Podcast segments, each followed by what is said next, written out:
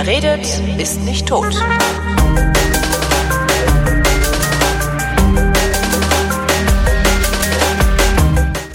Willkommen zu einer neuen Ausgabe der Wissenschaft, worin Florian Freistetter und Holger Klein über Neuigkeiten aus der Wissenschaft plaudern. Hallo Florian. Hallo Holger. Ich habe was gelesen und zwar war das, ist, genau, ich, ha, ich kann lesen, es ist irre. Ähm, und zwar war das einfach nur so eine Nachricht, äh, russischer Raumfahrtchef gibt der Raumstation noch zehn Jahre. Also Ros der Roskosmos-Chef hat gesagt, ah, das Ding kann noch bis 2030 problemlos im All bleiben. Da habe ich mich gefragt und äh, bin sicher, dass du das weißt. Haben wir eigentlich irgendeinen Plan für die Zeit danach? Also wenn das Ding mal nicht mehr betrieben werden kann, weil äh, selbst 2030 ist nur noch zehn Jahre. Oder hören wir dann auf mit äh, ja, also ich Weltraum, jetzt Weltraumforschung? Ich bin jetzt tatsächlich kein Experte für die Raumfahrt und was da alles für Missionen geplant sein könnten.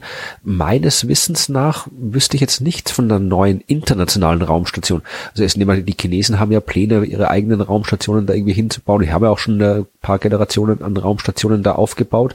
Da werden, die werden sicher noch größere auch hinbauen. Aber das ist so, so wirklich so ein dezidierter Nachfolger der ISS wäre jetzt mir zumindest nichts bekannt. Also vielleicht weiß aus der Hörerschaft jemand mehr Bescheid, dann bitte sagt uns Bescheid, aber ich weiß nichts. Und ich finde das auch schade. Also es kann durchaus sein, dass das Ding halt dann, ich weiß ja nicht, was dann die, die, das ist ja so halb russisch, halb amerikanisch und dann halt noch ein paar andere Europäer und so weiter, Japaner, die da mit dabei sind. Die Amerikaner haben ja auch gesagt, sie wollen das dann jetzt irgendwie halt dann nicht mehr weitermachen. Die Russen haben gesagt, ja, wir machen noch ein bisschen. Irgendwie die NASA will es dann irgendwie, hat man gehört, irgendwie vermieten quasi, also die Privatwirtschaft abgeben. Dann weiß ich, dann macht da wieder Elon Musk irgendwo, baut da Flammenwerfer oder irgend so ein Scheiß, ja. Also, das, das das äh, keine Ahnung, wie das Ding weitergeht. Das also ganz, wenn, sich keiner darum kümmert. Ich finde das eigentlich ganz faszinierend, dass, dass, dass es irgendwie nicht, nicht, nicht irgendwie so, so, so eine breite Kenntnis eines Nachfolgeprojekts gibt, äh, um, um so Forschung zu ermöglichen, weil äh, so, so eine Maschine, die baust du ja nicht, das ist ja nicht in drei Jahren fertig. Das dauert ja nee, dann auch, ein Jahrzehnt die, oder länger. Ne? Die ISS hat ziemlich lange gebraucht, um ja. fertig zu werden, das stimmt, ja. Hm. Also das hat, das hat wirklich, ich weiß jetzt nicht genaue exakte Bauzeit, also die war dann ziemlich bald schon quasi belebbar, als sie angefangen haben zu bauen, aber so richtig so aus, der, der Vollausbau, der ist noch gar nicht so lange her. Ja, also hm. Ja, also ich habe keine Ahnung, ich finde es auch schade, wenn das jetzt irgendwie wegfällt. Meine, wir haben schon aufgehört, quasi uns aus dem Erdorbit rauszubewegen, mit den 70ern, wo die Mondlandung, mhm. Mondmissionen aufgehört haben. Das sind jetzt auch bald mal alle Tote, die da im Mond rumgelaufen sind. Und wenn wir dann irgendwie die Raumstation auch nicht mehr haben, dann ja, weiß nicht, was wir noch machen dann. Hm. Gucken wir nur noch von unten. Tja, oder das. Mars, ne? Alle, alle auf den Mars. Mit Elektroautos von Elon Musk auf den Mars. Genau, ja. Und das ist ja. Äh, ich habe halt noch eine Geschichte über über äh, Superreiche. Ah, ja. Also da, Sehr schön. Ähm, außerdem äh, fand ich noch mal, also Beta Geuze macht noch mehr Faxen, habe ich irgendwo gelesen, aber da, da habe ich dann die Meldung nicht mehr gefunden, weil ich die äh, Überschrift nicht mehr wusste. Hast du das mitgekriegt?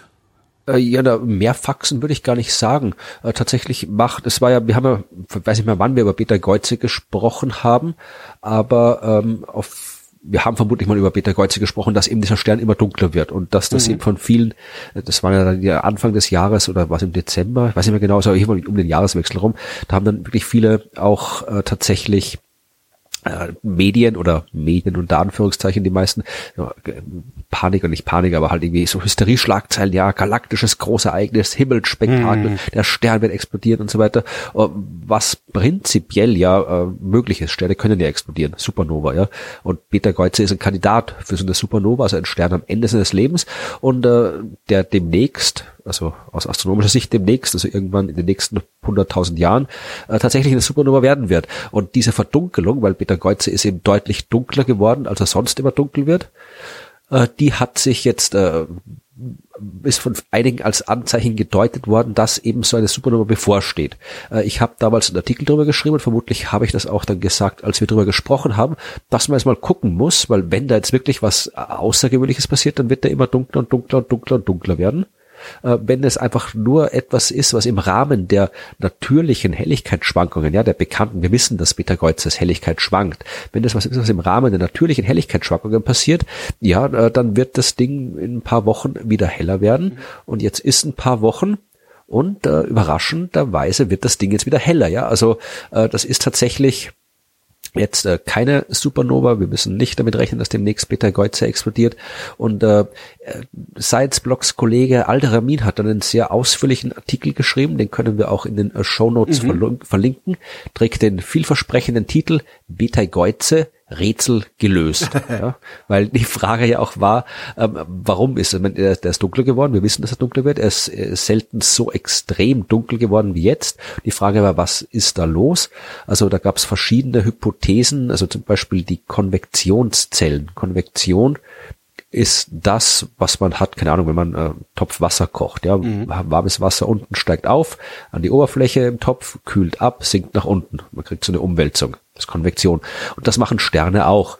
Äh, innen drin ist die Wärmequelle des Sterns, im Kern die Kernfusion, da wird alles aufgeheizt. Das heiße Plasma steigt von dort nach oben, kühlt ab an der Oberfläche des Sterns und sinkt wieder nach unten. Da hat noch im Stern Konvektionszellen. Granulation nennt sich das. Und je nach Art des Sterns können diese äh, Granulen, also diese einzelnen Konvektionszellen extrem groß sein. Und man ist davon ausgegangen oder man hat vermutet, dass eben bei Betelgeuse, weil es wirklich ein enorm großer Stern ist, dass da quasi wirklich gigantische äh, Konvektionszellen existieren, die wirklich im Wesentlichen so groß sind, dass sie die ganze äh, Hälfte vom Stern einnehmen, die wir sehen. Und wenn da jetzt halt so ein Ding, so ein aufsteigt, abkühlt und dann äh, absinkt, dann dauert es halt eine Zeit lang, weil da eben so eine gewaltige Konvektionszelle sitzt, die ein bisschen kühler ist und auch dunkler ist.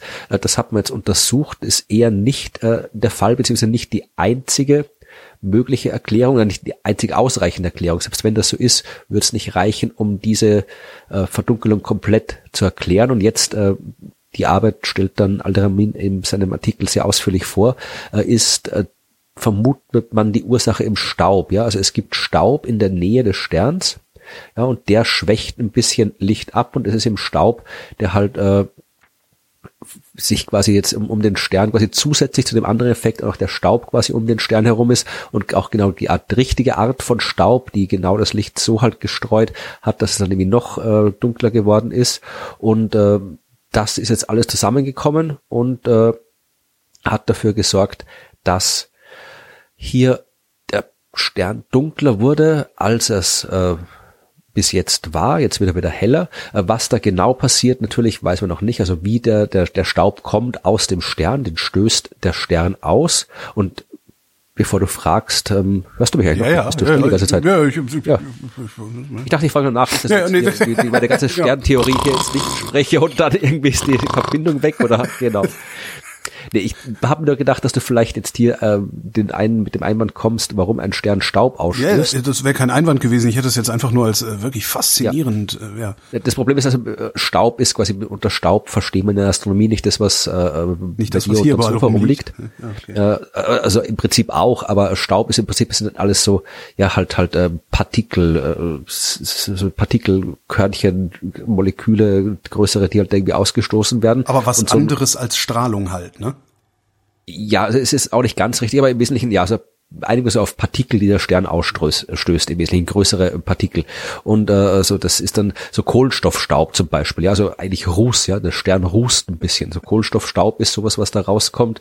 Und äh, diese äh, Staubteilchen, die erzeugen tatsächlich Sterne, so wie Betelgeuse, so rote Riesensterne, die erzeugen diesen Staub. Also der kann sich quasi in den äußeren kühlen Schichten der Atmosphäre dieser Sterne, äh, kann sich so Staub bilden und der wird dann vom Sternbild davongeblasen und anscheinend ähm, ist das bei Betelgeuse gerade ein Prozess, der halt jetzt gerade besonders äh, intensiv war und äh, was da jetzt genau ist, wir gucken natürlich noch genauer hin, aber um das, weil das natürlich faszinierende Prozesse sind, bei dieser Staub, der da entsteht, das ist genau das Zeug, das dann irgendwo in anderen großen Gaswolken landet, aus denen neue Sterne entstehen mhm. und neue Planeten. Also Peter Geuze bastelt gerade dies, das Baumaterial zusammen für die äh, nächste Generation der Sterne und Planeten. Das ist quasi hier so, so der, der, der Obi im Universum, wo das Baumaterial hergestellt wird, das dann neue Planeten bilden. Und deswegen ist das durchaus interessant. Natürlich ist es nicht, es ist natürlich nicht der Obi, sondern der Hornbach. Ja? Der Hor ach so, ja, du bist ja genau, ich Mitarbeiter. Genau.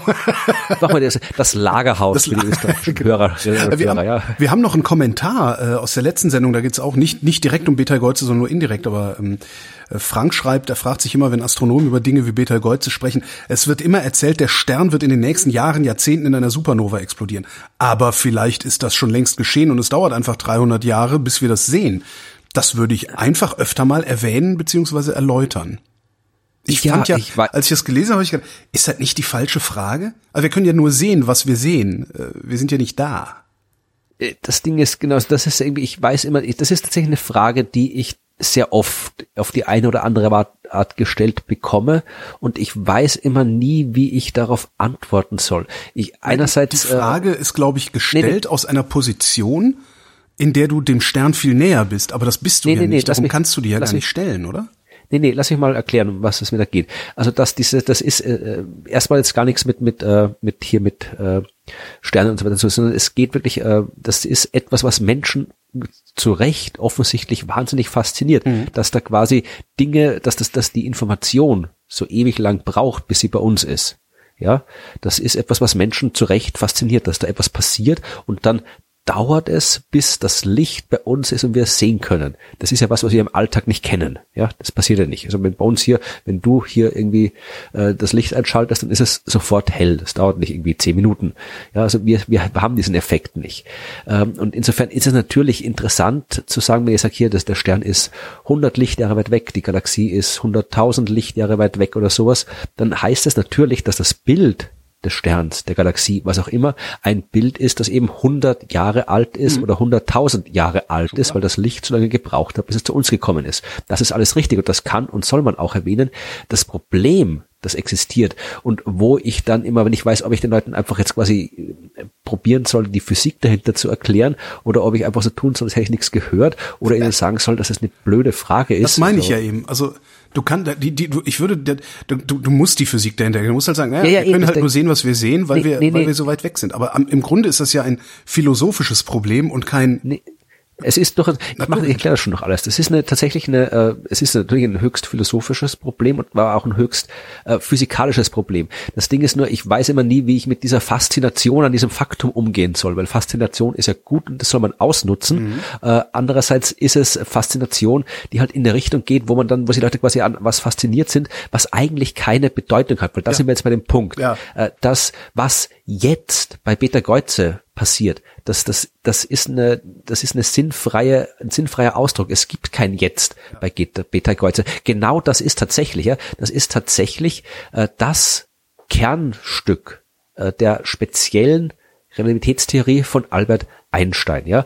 Äh, dieser Artikel, der die spezielle Relativitätstheorie ausmacht, ja, der äh, heißt offiziell zur Elektrodynamik bewegter Körper, äh, kann man im Volltext überall nachlesen im Internet. Und nach der ersten Einleitung ist äh, das allererste Kapitel in diesem Artikel äh, ein Kapitel mit der Überschrift Definition der Gleichzeitigkeit. Ja, und da erklärt Einstein, jetzt wirklich ganz vereinfacht gesagt, dass äh, das Wort gleichzeitig keinen Sinn macht, wenn die Distanzen oder äh, jetzt im verallgemeinerten Sinn eigentlich überhaupt keinen Sinn macht. Es kann nichts gleichzeitig sein. Also es können sich, je nachdem, Beobachter können sich nicht einig werden darüber, ob Ereignisse gleichzeitig stattgefunden haben oder nicht, je nachdem, wie sie in Bezug aufeinander sich bewegen, weil eben das Licht äh, äh, Zeit braucht, um sich, da gibt es das klassische Beispiel hier, da ist irgendwie eine, eine Explosion, ich stehe zehn Meter von, von entfernt, du stehst zehn Meter davon entfernt in der anderen Richtung, die Explosion macht Bumm und es äh, gibt einen Lichtblitz und der Lichtblitz kommt bei dir genau gleichzeitig an wie bei mir, weil wir beide gleich weit entfernt sind davon. Und wir werden beide, wenn wir auf unsere Stoppuhr drücken, feststellen, der kam zur Zeit so und so an und wir werden darüber übereinstimmen. Wenn jetzt quasi ich mich in die andere Richtung bewege, also ich bewege mich von der Explosion weg, du bewegst dich auf die Explosion zu, dann kommt das Licht bei dir früher an, bei mir kommt später an und ich werde sagen, ja, das, das hat um die Zeit stattgefunden, du wirst sagen, das hat um die Zeit stattgefunden und wir werden nicht mehr irgendwie äh, einig sein können, wann das passiert ist. Ja, jetzt genau bist du das aber, ist das Problem. jetzt, jetzt, mit, mit, mit der Erklärung bist du aber schon so tief in, in, in Ja, ja, Fragen von quasi- Raumzeit. Ähm, das ist ja nicht das, was äh, unser eins im Alltag meint, wenn er von gleichzeitig redet. Nee, Und es gibt da- ja schon ein Jetzt auf Beta-Geuze. Dazu musst du aber auf Beta-Geuze sein. Ja, ja, ich, ich, wollte- ich wollte halt hier, weil wir gehen, wir können ja hier in die Tiefe gehen im Podcast, darum wollte ich das mal erklären, dass es wirklich, also, dass das mit der Gleichzeitigkeit kein irgendwie so, ja, so, so ein Nebenthema ist, sondern wirklich, das ist exakt das, was im Kern der speziellen Relativitätstheorie und damit auch im Kern der modernen Physik steckt. Das ist das, mit dem Einstein angefangen hat, ja, weil es ist also wirklich ein durchaus fundamentales Thema, diese Frage mhm. des Jetzt, der Gleichzeitigkeit. Da kann man wirklich extrem tief in die Physik reingehen und muss man auch, wenn man es verstehen will. Darum wollte ich das hier erwähnen. Äh, natürlich gibt's im Beta Geuzen Jetzt, wenn da irgendwelche äh, Leute wohnen, dann gibt's für die natürlich auch ein Jetzt. Das Ding ist nur, äh, um jetzt mal ein bisschen äh, unwissenschaftlicher zu werden, dieses Jetzt im Beta Kreuzer ist komplett irrelevant für uns. Das, das spielt keine Rolle. Da kann meinetwegen jetzt äh, was sein, aber dieses jetzt ist erstens physikalisch nicht wirklich fassbar. Also wenn ich sage, ich will jetzt wissen, was jetzt hier am 1. März 2020 um 15.15 Uhr, 15, das ist jetzt für mich jetzt jetzt, mhm. äh, was da... Für mich auch, da wird, verblüffend, ne? Ja, tatsächlich, obwohl du so weit weg bist. Aber und auch im Beta Geuze wird äh, jetzt irgendwas sein, aber da macht es jetzt schon keinen Sinn, weil wie gesagt, um über dieses jetzt irgendeine, damit dieses jetzt irgendeinen Einfluss nehmen kann, damit ich von diesem jetzt erfahre oder umgekehrt, muss dieser Raum überbrückt werden, muss das, dass die Information irgendwie hin und her kommen und dann ist das jetzt nicht mehr das jetzt. Also das hey, ist das, nicht was, was wir was wir machen könnten wäre äh, uns mit den Leuten auf Beta Geuze irgendwie in Verbindung setzen und ähm, versuchen auf auf auf dem Wege dieser Verbindung überhaupt erstmal festzulegen, was jetzt ist. Also praktisch so eine so eine äh, Greenwich Mean Time zwischen Betelgeuse und ja, Erde herzustellen. Und dann könnte man historisch darauf blicken, was denn jetzt passiert ist damals. Ja, ne? Das Problem ist allerdings, dass du auch hier wieder, wenn du das, das ist, wie gesagt, das ist kein triviales Thema. Äh, das, das, äh, das, das wird, da gibt's, ist das von Brian Green im Buch drin? Weiß ich gerade nicht. Aber wenn du das zu Ende denkst, landest du beim äh, ominösen Block-Universum. Ja, das heißt, äh, dass jetzt, je nachdem, wie schnell du dich bewegst, kannst du, äh, kann, kannst du quasi beliebige Jetzte haben. Also du kannst quasi sagen, ja. Äh, jetzt, also das, dass jetzt hier, hier der und der Zeitpunkt zwischen uns und Beta Geuze sind gleichzeitig, kann aber also du kannst, je nach Bewegung kannst du auch sagen, hier, das Aussterben der Dinosaurier und der gleiche Zeitpunkt bei Beta Kreuzer wie vorher sind gleichzeitig. Das heißt, das ist ja diese, diese, äh, wenn man das zu Ende denkt, und das schaffen wir heute nicht in dieser äh, Folge, da müssen wir vielleicht mal eine eigene drüber machen, nur mit zu dem Thema. Wenn man das zu Ende denkt, landet man eben bei diesem Block-Universum und äh, bei dem, wo auch Einstein dann äh, durchaus aufgrund seiner eigenen Arbeit halt irgendwie, ich glaube, dieses äh, Zitat gesagt hat, irgendwie die, die äh, Zeit ist eine Illusion, ja. aber eine hartnäckige. Weil es eben tatsächlich diese ganze irgendwie äh, äh, ja. Vergangenheit, Zukunft, also ja. du kannst sagen, also meine Vergangenheit kann die Gegenwart eines anderen sein, kann die Zukunft eines anderen sein und umgekehrt je nach äh, Bewegungszustand. Darum haben wir, das heißt, darum gehen wir halt hin und machen letztendlich die Uhrzeit als Konvention, damit wir überhaupt noch irgendwie einen Bezugspunkt haben, um äh, Dinge einzuordnen, die geschehen. Ja, aber das das ist halt, wenn wir jetzt hier von Dingen reden, so wie hier, es geht ja wirklich in dem Fall nur um äh, zueinander beschleunigte Bewegungen, dieses, äh, dieses spezielle Problem. Mhm. Das haben wir hier. Wir sind jetzt quasi zueinander nicht beschleunigt oder halt nur minimal, weil du bist ein bisschen weiter nördlich als ich. Das heißt, ich bin ein bisschen schneller als du unterwegs, weil die Erde mich ein bisschen schneller rundherum bewegt und so weiter. Aber das sind alles so kleine Unterschiede, da spielt es wirklich keine Rolle. Aber auf diesen kosmologischen äh, Größenordnungen da tatsächlich, da gibt's kein Jetzt, da gibt's kein, keine eindeutige Definition dessen, was Vergangenheit, was Zukunft ist. Und insofern die, die korrekte Antwort auf die Frage, äh, vielleicht ist da ja jetzt schon der Stern explodiert und wir wissen es nur noch nicht und so, äh, kann man sagen, ja, von mir aus, aber es ist eigentlich komplett egal. Also es spielt keine Rolle. Also, und das ist halt das Problem, weswegen ich da so immer Schwierigkeiten habe, darauf zu antworten, weil mit so einer Antwort, dann äh, wirkst du ja die Faszination natürlich komplett ab. Weiß ich gar nicht. Ich finde die Antwort, also das impliziert ja dann wieder eine ganz andere Faszination. Die Antwort lautet ja jetzt sehr stark zugespitzt. Naja, was jetzt ist, liegt halt immer im Auge des Betrachters und zwar nur in dessen Auge. Und daraus ergeben sich ja dann wieder ganz andere interessante Diskussionen. Also ich finde nicht, dass du da was abwirkst.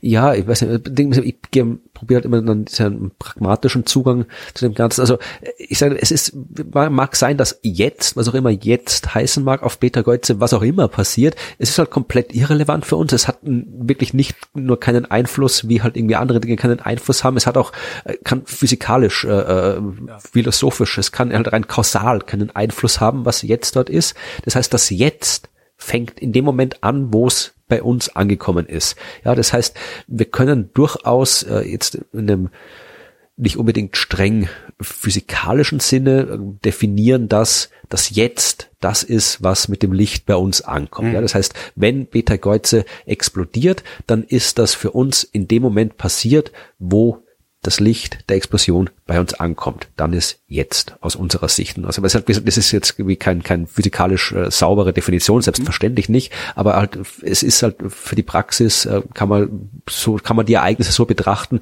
dass sie halt dann äh, stattfinden, wenn das Licht bei uns da ist. Was allerdings jetzt passiert, ist Heuschreckenplage und zwar irgendwie ja. ne, hier und da und überall, unter anderem in Pakistan. Und jetzt hat China, also chinesische Wissenschaftler haben äh, festgestellt, dass es einen guten Weg gibt, mit Heuschreckenplagen klarzukommen. Äh, weißt du was? Aufessen. Richtig. Und wer soll das machen? Echt? ja. Also ich dachte, wir die hauen Enten. Oder so. China plant jetzt, Entenplage. Genau, das habe ich auch erst gedacht. China plant jetzt 100.000 Enten nach Pakistan zu schicken, damit die die Heuschrecken wegfressen. Habe ich auch gedacht, wenn die Heuschrecken weg, haben die eine Entenplage. ähm, wobei die Enten sich wahrscheinlich irgendwie ein bisschen besser einhegen lassen als so, so Heuschreckenschwärme. Ähm, Sind das Peking-Enten? nee, Peking-Ente ist ja eine bestimmte Zubereitungsart. Das sind äh, China-Enten. Jedenfalls, eine Ente kann 200 Heuschrecken am Tag fressen. Okay. Ja, das heißt, bei 100.000 Heuschrecken hättest du dann, äh, 100.000 Enten hättest du dann schon schon äh, zwei Millionen Heuschrecken irgendwie äh, jeden Tag da weg. Und ähm, die haben das, die, die machen das schon. Also die Chinesen machen das tatsächlich. Die, äh, es gab eine, eine ähnliche Plage in der Region Xinjiang. Und damals haben sie es geschafft, mit Enten die Heuschreckenplage einzudämmen. Wie geil ist das denn, habe ich mir da gedacht. Ich frage mich noch, wenn 100.000 äh, Enten, die, die müssen ja dann, äh, was macht man mit denen, wenn die die Heuschrecken aufgefressen haben? Ich meine, die 100.000 Enten kacken irgendwo hin, die müssen auch irgendwo schlafen, wohnen, die brauchen irgendwie, ich weiß nicht, die brauchen ein Habitat, die brauchen ja irgendwie ein Ökosystem. Die sind dann gemästet, die sind dann gemästet und dann äh, kann man die halt essen. Ist doch super. Das ist Win-Win. Kriegen, die Pakistaner kriegen dann, oder heißen die Pakistaner oder Pakistani? Die, die Pakistaner, die kriegen dann halt Enten. Halt haben das gerade das China jetzt einfach so gesagt oder haben hat gibt es auch irgendwelche Wissenschaft äh, dazu, die äh, gesagt haben, was eine gute oder eine schlechte Idee ist? Naja, äh, hat ja in Xinjiang funktioniert, also muss es eine gute Idee sein. Basta. Man weiß, dass es funktioniert hat. Das sagt zumindest der Chineser. Ich weiß nicht, er sagt natürlich viel, wenn der Tag lang ist, aber ich gehe jetzt mal davon aus, ne?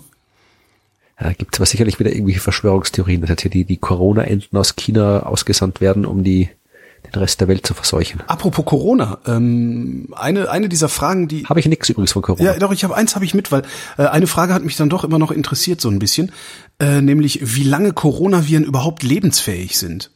Und das ganz interessant. Sind Viren überhaupt lebensfähig? Das ist ja, glaube ich, noch nicht mal, deshalb musst du überhaupt nennen, erklären, ob Viren überhaupt leben. Nennen wir es aktiv. Oder weil es halt irgendwie aktiv. Nennen wir es aktiv.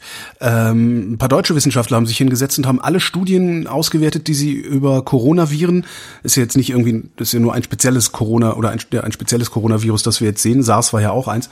Ähm, haben alle Studien ausgewertet, die sie finden konnten, ähm, die sich mit Coronaviren befasst haben und haben festgestellt, dass die sich bei Raumtemperatur im Schnitt zwischen vier und fünf Tage ähm, ja, infektiös halten können. Ähm, liegen einfach unter, über, wenn ich jetzt quasi hier Corona an den Händen habe ja, dann und ich fass hier irgendwie eine Türschnalle an. Ist die Türschnalle äh, vier bis fünf Tage unter günstigsten Bedingungen, also wenn es kälter ist, interessanterweise, äh, bis zu neun Tage noch das Infektionsgefahr. Ist, das ist prinzipiell klingt das mal sehr beeindruckend und das klingt auch bedenklich. Äh, hast du äh, Zahlen von anderen Viren? Äh, nee, habe ich leider nicht weil das halt irgendwie so, dass das halt irgendwie Türklick und so Zeug ja komplett irgendwie alle, alle versifft sind, das weiß man ja. Ja, klar, klar. Also, war die Frage, ob das jetzt quasi, was, was, wenn halt irgendwie da jetzt auch noch Corona mit drauf versifft, ist natürlich blöd. Ob das jetzt quasi was Außergewöhnliches ist, dass die vier Tage äh, leben oder ob andere, da habe ich ja keine Ahnung von. Das weiß ich, das weiß ich tatsächlich auch nicht. Ähm, ist halt gerade. Sagt uns das, wenn ihr das wisst. Hm? Sagt uns das, wenn ihr das wisst, Hörerschaft. Ach so, Hörerschaft sagt uns das. Ja, genau, wenn ihr das zufälligerweise wisst, äh, weil wir werden sicherlich mal wieder vergessen, das nachzuschlagen. Ähm, Vermute ich mal. Ja, ich habe bis jetzt nur Schnupfen bekommen, aber noch keinen Corona. Das geht ja noch. Obwohl tatsächlich, wir machen schon ein bisschen Sorgen. Also die, die, der Virus verfolgt mich tatsächlich. Also ich war letzte Woche sind wir in, mit den Science Busters in Zürich aufgetreten. Dann habe ich kurz noch gehört, dass irgendwie in Zürich einen Fall gegeben hat. Dann äh, in Österreich gibt es ja auch schon Fälle. Wir sind äh, ähm, vorgestern in äh, Ziersdorf im Weinviertel aufgetreten, im Bezirk Kollerbrunn. Da waren einige der österreichischen Fälle. Gestern sind wir in Korneuburg bei Wien aufgetreten und auch da hab, war gestern irgendwie die Nachrichten, zwei hm. Leute in, aus Korneuburg sind da krank. Also irgendwie habe ich das Gefühl, hm. die ist mir auf den Fersen. Ja, vielleicht bist du Patient Null und weißt es noch nicht. Ja, aber dann, ja gut, dann müsste ich aber das sehr gut klarkommen mit Ding, weil ich habe äh, ein bisschen eine verstopfte Nase, aber sonst habe ich genau nix. Auch Schwein gehabt. Ja, mal gucken. Also eh noch, es gibt ja eben Leute, die sagen, wir kriegen das jetzt alle und dann gucken wir mal. Ja, genau. Also, ich, ich bin auch mal gespannt. Die internationale Tourismusbörse hier in Berlin haben sie ja abgesagt, die größte Messe, größte Reisemesse der Welt. Ja, ich bin echt gespannt, wie das ist mit den Veranstaltungen. Also ja. in äh, der Schweiz haben sie ja auch alle Veranstaltungen mit mehr als 1000 Leuten wow. äh, abgesagt. Da haben wir echt Glück, dass sie noch das Designs was das noch nicht so populär sind, dass die großen Hallen füllen. Da sind wir noch nicht. Da ist mein, meine, mein Einkommen noch gesichert. Das ist ja es kommen dann die kleineren äh, Veranstaltungen dazu. Also ich bin da, ich habe äh, vor kurzem, es gibt ja ein schönes, äh, die die spanische Grippe wird ja auch immer gern genommen für solche Pandemien. Und da hat sie, glaube ich, tatsächlich, ich kann jetzt keine Zahlen, ich glaube in dem Buch 1917 ist es drinnen, ähm, äh, kann man auf jeden Fall nachlesen. Ich weiß nur gerade nicht wo, dass tatsächlich äh, damals äh, dort, wo die die Bischöfe, die Kirche gerade so, so besonders äh, stark war, dass da auch die die Hotspots der Kranken waren, weil natürlich die alle in die Kirche geschickt haben zum Beten Gesund und dann beten. Ja. ja, und Weihwasser. Und jetzt habe ich tatsächlich gelesen, dass äh, die Kirche zumindest in der Hinsicht ein bisschen klüger geworden ist. Die hat extra das Weihwasser quasi äh, weggetan haben und den Leuten gesagt haben, sie sollen halt irgendwie die Massenansammlungen meiden und so. Also das zumindest wiederholt sich nicht. Immerhin. Mal gucken, ob sich irgendwas wiederholt oder ob wir da glimpflich davonkommen. Das finde ich ja eigentlich das Faszinierende oder Spannende gerade an dieser ganzen Geschichte, dass wir halt so wenig drüber wissen bisher, dass ja im Grunde wir im Nebel stochern. Ne? Sicherheitshalber Ja, mal Eindämmversuche machen, aber das ist schon ganz spannend. Das macht wahrscheinlich auch einen Großteil dieser ganzen ähm, Hysterie aus, die da jetzt existiert. Vor allem halt das nicht wissen. Ja. Wobei ich Hysterie eigentlich gar nicht sehe. Also das ist so ein Naja, Hysterie halt im Sinne von von all diesen, was sind diesen äh, Hamsterkäufen und die sehe ich halt ehrlich Freund- gesagt auch nicht, ne? Also bei mir Ja doch, ich sehe die schon Echt? ab und zu. Also hier zumindest bei mir ist äh, teilweise auch so Nudeln und so weiter, da ist schon knapp im bei mir nichts. Supermarkt. Also bei mir wirklich nichts. War, war, war, Samstag war ich einkaufen, also gestern äh, alle Läden voll. Also überhaupt gar Ja, nichts. na, voll ist jetzt auch nicht so, dass hier irgendwie irgendwie die, die Läden leer gekauft sind, aber bestimmte Produkte ist schon leer. Und tatsächlich, also gerade bei anderen Sachen, irgendwie eine Bekannte arbeitet in einem Krankenhaus und dem gemeint, die Leute klauen ihnen das Desinfektionsmittel aus den Toiletten raus. Ja, also die haben natürlich das. Desinfektionsmittel weggetan, damit die, äh, Mann, damit Mann, Die, die, die nicht geklaut wird, weil die brauchen das ja. Statt sich ein Stück Kernseife zu kaufen, hat immer dabei zu haben, wenn es dann unbedingt sein muss. Naja. Naja, gucken wir mal. Genau, wir gucken was mal. da- Was noch Haben wir denn keine erfreulicheren Themen? Doch, ich habe ein paar erfreuliche Themen, glaube ich. Äh, tatsächlich ein sehr erfreuliches Thema und da auch da wieder. Ich habe, glaube ich, heute nur Themen genommen, von denen ich selbst nicht so viel weiß und hoffe auf die Hörerschaft und mir erklärt, wie bedeutend ist. Das heißt, wir Weil schmeißen jetzt einfach nur noch Überschriften in den Raum. Die anderen sollen Genau. mal sagen, was es damit auf sich hat. Schöne Genau. Rätsel. Nee, also ich kann schon ein bisschen was sagen dazu, weil was ich, was mich interessiert, dass diese Nachricht, die klingt tatsächlich, das, das, das klingt eigentlich, als könnte es irgendwie hier tatsächlich irgendwie revolutionäre Auswirkungen haben. Es geht um Energie. Ja, Energie brauchen wir, wenn wir so weiterleben wollen wie bisher. Und wenn wir so weiterleben wollen wie bisher, brauchen wir Energie aus anderen Quellen. Weil mit den fossilen Brennstoffen haben wir die Erde kaputt gemacht und machen sie weiter kaputt und da müssen wir uns was anderes einfallen. Wir haben die äh, klassischen erneuerbaren Energien, äh, so Zeug wie, haben wir letztes Mal besprochen, Sonne. Kernfusion und alles, das ist was für die ferne Zukunft. Und äh, auch das ist vermutlich eher was für die ferne Zukunft. Aber das, von dem ich jetzt erzähle, hat zumindest schon Sachen zum Leuchten gebracht. Es geht um Energie aus Luft. Strom aus Luft, krass, ne? Ja. Ja, das fand ich wirklich beeindruckend. Vor allem Strom aus Luft mit Bakterien. An Das denen wir dann alle sterben werden, früher oder später wieder, ne? Vermutlich. Äh, äh, das geht um Geobacter sulfuriduzens. Das äh, hat quasi, das ist so ein, weiß nicht, das ist so ein kleines äh, schlauchförmiges Dingens, das äh, Fasern hat, ja, Pili heißen die. Und diese Fasern, diese feinen Fasern, mit denen kann sich das Bakterium erstens an ähm, Oberflächen anhaften, picken bleiben, kleben bleiben und äh, diese Fasern können aber, sind so ein bisschen so, so wie so Nanodrähte. Das heißt, die können auch leiten. Und das die jetzt gemacht haben, die Wissenschaftler der Universität Massachusetts, genau, haben das gemacht. Die haben so eine äh, zwei Elektroden und haben da hier so eine Proteinschicht, also diese diese Bakterienproteinzeugsschicht dazwischen gemacht in die Luft zwischen den äh, Elektroden und festgestellt, dass diese Anordnung dann tatsächlich den Strom produziert hat, ja, aus der Luftfeuchtigkeit hinaus, ja. Das ist so cool. wirklich, ich finde das so unglaublich cool. ja. Was ich so, so klasse fand an der, bei der Meldung auch, das, über, äh, das übergeordnete Ziel ist die Herstellung von Großsystemen. Äh, So könne unsere Technologie eines Tages in Wandfarben integriert werden. Das heißt, Ja, also du, das behalt, du streichst deine Wohnung äh, mit, mit einer Farbe, die das kann, und dann fällt aus deiner Tapete Strom raus. Das ist so cool. Ja, also das, Sie haben auch hier gesagt, Sie haben hier, äh, äh, wir haben, äh, Sie haben zumindest einen, eine Spannung von 10 Volt irgendwie gebastelt, durch Zusammenschaltung von mehreren dieser Elementen, haben Sie eine LED und ein LCD-Display zum Leuchten gebracht, was jetzt noch nicht viel ist, aber es leuchtet zumindest schon mal was damit.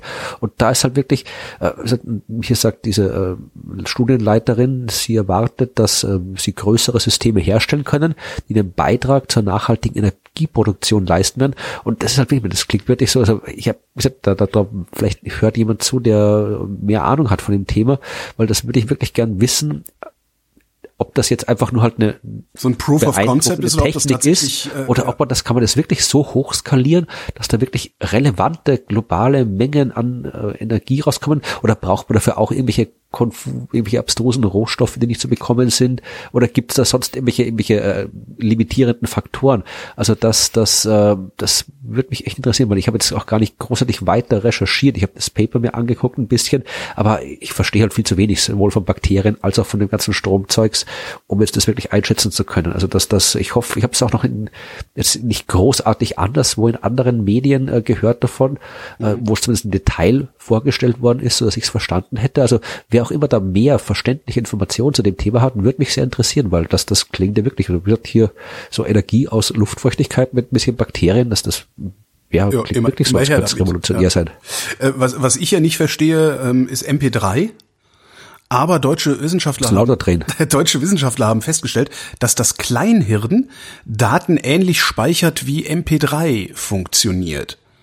Ja, und zwar haben die sich die Körnerzellen angeguckt, das ist irgendwie, die Hälfte des Gehirns besteht aus diesen Zellen, ähm, haben geguckt, wie, wie arbeiten die denn eigentlich zusammen, wenn sie Informationen verarbeiten wollen? Und haben festgestellt, dass die Körnerzellen so funktionieren halt wie MP3, also wie ein Sieb. Ähm, die gucken äh, nach der Frequenz der Information, also kommt die Information sehr häufig oder kommt sie nicht so häufig. Und wenn es nicht so häufig ist, äh, wie bei MP3 halt, wo es dann Frequenzen sind, die du sowieso nicht hören kannst, die werden bei MP3 ja einfach weggerechnet. Und das macht das Kleinhirn anscheinend genauso. Ich fand, ich auch okay, äh, wenn es das so macht. Aber dazu habe ich auch wieder zu wenig Ahnung vom Hirn. Ach, wir haben einfach viel zu wenig Ahnung. habe zu wenig Ahnung, aber das, ist halt, das Schöne ist halt, äh, dass wir äh, Hörerschaft haben, die dann eventuell in den Kommentaren einen oder anderen klugen Hinweis geben kann. Noch etwas, von dem ich wenig Ahnung habe, ist das Bohren tiefer Löcher. Löcher. Mhm. Genau, und da habe ich auch wieder eine schöne Arbeit, das passt zum Thema vorher. Auch hier geht es um Energieproduktion und zwar um Geothermie. Ah, ja, das wäre auch eine coole Quelle, weil in der Erde ist es heiß. Ja, also da hat, das, heißt, das finde ich auch jedes Mal, wenn ich es erzähle, aufs Neue faszinierend. Im Inneren der Erde steckt eine Metallkugel so groß wie der Mond und so heiß wie die Oberfläche der Sonne. So heiß wie die Oberfläche der Sonne. Ja, Das- 6000 Grad. Das finde ich jetzt, das hat was Enormes. Ach stimmt, die Sonne ist ja außen, äh, stimmt, die Millionen sind ja eher drin, ne? Die Millionen. die sind ja, drin im ja, Kern. ja. Aber einfach in der Erde, das reicht, du kannst ja schon irgendwie ein paar Meter runterbohren und da ist es schon äh, wärmer. Also es gibt ja irgendwie Geothermie, es gibt ja oberflächennahe Geothermie und Oberflächen, also ferne Geothermie, also du musst jetzt nicht irgendwie ins Magma reingraben, Genau. in Island oder sonst irgendwas. Also kannst Wasser aus dem Magma ziehen, genau. Genau, also du kannst einfach noch, das reicht ja schon, wenn du nach unten bohrst, äh, wirklich äh, weiter, also je weiter unten, desto, desto äh, mehr Wärme kriegst natürlich. Und also Geothermie, die ist halt auch, das, die geht auch nicht so schnell aus, diese Energie. Also das wäre auch eine äh, Energiequelle, die durchaus relevante Beiträge leisten kann. Ah, ich wäre da nicht so sicher. Jetzt stell dir mal vor, jeder würde ein Loch bohren, ne? Dann würde er ganz schnell, würde das man pff, und dann wird die ganze Wärme weg. Nein. ähm, Ach du, immer mit deinem. Jedenfalls äh, geht's jetzt hier, und das hat hier die unter anderem die Universität, die Montan-Universität Leoben in Österreich äh, mit dran geforscht. Und äh, die, das Problem ist, ja, also äh, wenn du solche Löcher bohren willst, ja, die musst du wirklich so bis zu fünf Kilometer tief bohren, das dauert und ist teuer, weil du kannst mit den üblichen Techniken kannst du so ein bis zwei Meter pro Stunde schaffen, wenn du durch Granit bohren musst. Alle 50 Stunden musst du dann den Bohrkopf auswechseln. Das heißt, du musst das ganze Gestänge rausziehen, Bohrkopf wechseln, ganzes Gestänge wieder rein. Das dauert ewig und kostet natürlich. Und äh, wenn was viel kostet, dann wissen wir, äh, wird's nicht gemacht.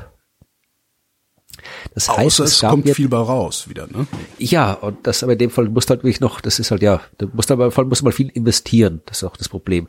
Äh, jedenfalls äh, hat man sich jetzt überlegt, im Rahmen eines EU-Forschungsprogramms unter eben der Führung der Montan-Uni in Leoben, die ist ein nettes, da habe ich schon mal einen Vortrag gehalten, ist eine nette äh, Stadt, nette Gegend, äh, die haben das äh, Projekt Thermodrill äh, entwickelt oder beforscht. Und da geht's auf etwas, äh, gibt auf was zurück, was eigentlich schon existiert oder eine Idee, die es schon gab, dass man äh, zuerst äh, Wasser mit hohem Druck einleitet, damit das Gestein so ein bisschen, ja, halt, mürbe geklopft Ja. also ein bisschen aufgebrochen wird, eingekommen wird und dann kommt der Bohrkopf und der kommt dann da schneller und leichter durch. Das wird auch schon angewendet. Das Problem ist, äh, wenn du das in großer Tiefe machen willst, dann kriegst du ein Problem, weil dann äh, sind die Bedingungen, da hast du irgendwie extrem hohe Temperaturen, du hast da, da, da, da vibriert alles durch den Bohrkopf und so weiter. Und das ist halt wahnsinnig schwer, den Wasserdruck äh, von der Oberfläche aus, quasi du kannst, du, wenn du quasi mit dem Hochdruckschlauch oben rein tust, dann ist der Druck unten, ein paar Kilometer weiter unten, natürlich nicht mehr da. Das heißt, du musst den Druck irgendwie in die Tiefe bringen, beziehungsweise in der Tiefe erzeugen. Und genau das haben die jetzt eine neue äh, Methode entwickelt, wie man den Druck wirklich unten erzeugen kann. Und da hätte ich dann vielleicht, also das, das, was sie benutzt haben, das klingt tatsächlich, also vielleicht ist auch nur mein, mein Gehirn so, äh, äh, äh, so Bräsig. verdorben. Verdorben. Äh, die Technik heißt äh, Downhole Pressure Intensifier, was Mhm. durchaus vielleicht auch wieder Kategorie. Äh, Es ist einfach nur in deinem Kopf. Also ich habe gerade überhaupt kein Bild im Kopf, das in irgendeiner Form anstößig sein könnte. Ich bin jetzt mal gespannt, was du. also ich finde Downhole Pressure Intensifier. Okay, gut. Äh, dann bin vielleicht nicht nur verdorben, dass ich da sofort an was Schmutziges denke. Aber ähm, es geht tatsächlich darum, dass du äh, sowieso schon oft halt, wenn du solche Bohrungen machst, Wasser halt irgendwie reinpumpst in die Löcher. So, jetzt äh, haben die äh, das so gemacht, dass du halt äh, das Wasser quasi im Inneren des Bohrgestänges hinuntergeleitet wird und dann es kann es außerhalb des Rohrs wieder nach oben aufsteigen. Wenn du das machst, kriegst du einen Druckunterschied zwischen innen und außen von 100 Bar, was dir nicht weiterhilft. Ja, das ist zu wenig, um da irgendwelchen Effekt zu machen. Aber was die gemacht haben, Wie ist jetzt Bar eine Technik, brauchen die denn? ähm, ja, 2000 Oh, ungefähr. okay. Und äh, in dem Fall, was die jetzt, ich kann das jetzt nicht im Detail erklären, weil auch das wieder hier, ich bin auch kein Ingenieur, ähm, im, sie nutzen im Wesentlichen den Effekt, dass du, äh, du kannst quasi, wenn du einen niedrigen Druck auf großer Fläche hast, dann entspricht das einem hohen Druck auf einer kleinen Fläche. Und die haben jetzt quasi eine Mechanik entwickelt, die so einen niedrigen großflächigen Druck in der hohen kleinflächigen Druck übersetzen kann, ja. Das sind so spezielle Ventile und sowas und äh, dadurch können die das irgendwie erreichen, ja. Das heißt, die können äh, diese Differenz von 100 Bar, die da herrscht, um das 20-fache erhöhen, dass sie eben 2000 Bar bekommen. Und die 2000 Bar hast du dann wirklich so in einer kleinen Raum, eine Düse am unteren Ende vom Bohrloch und damit kannst du halt tatsächlich das hier äh, lösen. Die haben hier eine Steigerung der Bohrgeschwindigkeit um 70 Prozent erreicht, was durchaus okay ist. Aber das ist auch, das ist auch Labor, äh, im, Labor erst, oder haben die das schon in Anwendung? Weil ich Das könnte mir vorstellen, dass so ein Ding sehr anfällig ist. Und wenn du dann drei Kilometer tief bist, äh, brauchst du erstmal ewig, um das wieder hochzuholen, zu reparieren, wenn was ist. Das ist tatsächlich, ja, also das sind jetzt hier äh, noch Laborergebnisse, die sie gemacht haben, ja, also noch nicht in der Praxis, das, äh, die beschreiben sie auch, es geht jetzt vor allem darum, die Lebensdauer aller Komponenten zu erhöhen. Ja. Das ist quasi das Fazit. Also sie wissen, es geht jetzt mal, aber sie müssen es jetzt irgendwie noch ein bisschen halt irgendwie so basteln, dass es in der Realität dann eben nicht komplett gleich irgendwie verschlissen ist, ja. genau. Und das arbeiten sie jetzt, jetzt äh, basteln sie gerade an speziellen äh, Legierungen, Metallmischungen und so weiter, damit das eben tatsächlich dann auch in der Praxis einsetzbar ist. Und wenn das so ist, dann können wir äh, vielleicht äh, Geothermie effizienter und billiger nutzen als bisher. Wo du vorhin sagtest, äh, oder wo wir es vorhin mit Krankheiten hatten, weißt du, was auch noch ansteckend ist? Wer hätte das gedacht? Vieles, ja. Deutsche Wissenschaftler haben festgestellt, Schwangerschaft ist ansteckend. Das klingt so wie was, was auf bei Dr. Sommer in der Bravo steht. Ja, nee, das ist ein soziologisches Phänomen. Ähm, sie haben Daten genommen vom System of Social Statistical Data Sets. Das ist äh, aus Holland, so Re Registerdaten, die irgendwie über alle Einwohner in Holland äh, erhoben werden. Und haben rausgerechnet, dass es wahrscheinlicher ist, ein Kind zu bekommen, wenn Geschwister, Kolleginnen, Kollegen ein Kind bekommen. Okay. Ne? Ja. Und den umgekehrten Effekt haben sie auch gesehen. Das könnte man ja sagen, okay, ihr habt euch das jetzt nur eingebildet, aber umgekehrt geht's auch. Wer in gebärfähigem Alter ist, aber in seinem Umfeld kaum Geburten hat, kriegt mit niedriger Wahrscheinlichkeit Kinder. Das, ja, ja, das heißt, du solltest dich nicht zu sehr im Umfeld von Schwangeren aufhalten. Ja, gut, das, äh, die Gefahr ist, glaube ich, nicht ganz so schlimm bei mir. Aber ich überlege gerade, ob mich das überrascht oder nicht. Ähm, eigentlich, nee, überraschend finde ich das nicht. Ich würde das fast, das ist äh, eher so aus der Rubrik eine Binse, die jetzt endlich mal auch mit Daten unterlegt wurde. Ja, ist halt die Frage, das ist natürlich auch ein bisschen ähm, das ist zu das Ganze wahrscheinlich simpel oder trivial zu sagen, nur weil jetzt hier irgendwie hier zwei Freundinnen irgendwie schwanger sind, denkt die dritte nicht auch sofort, so, jetzt lasse ich mich auch schwängern. Nee, das nicht, das, aber das so, die, genau. die äh, Einstiegshürde wird dadurch halt niedriger. Ich meine, wenn du, wenn du den ganzen Tag mit Leuten rumhängst, die äh, joggen gehen, jetzt bei, bei dir mal zu bleiben, wenn du den ganzen Tag mit Leuten rumhängst, die joggen gehen, ist die Wahrscheinlichkeit, dass du joggen gehst, auch höher.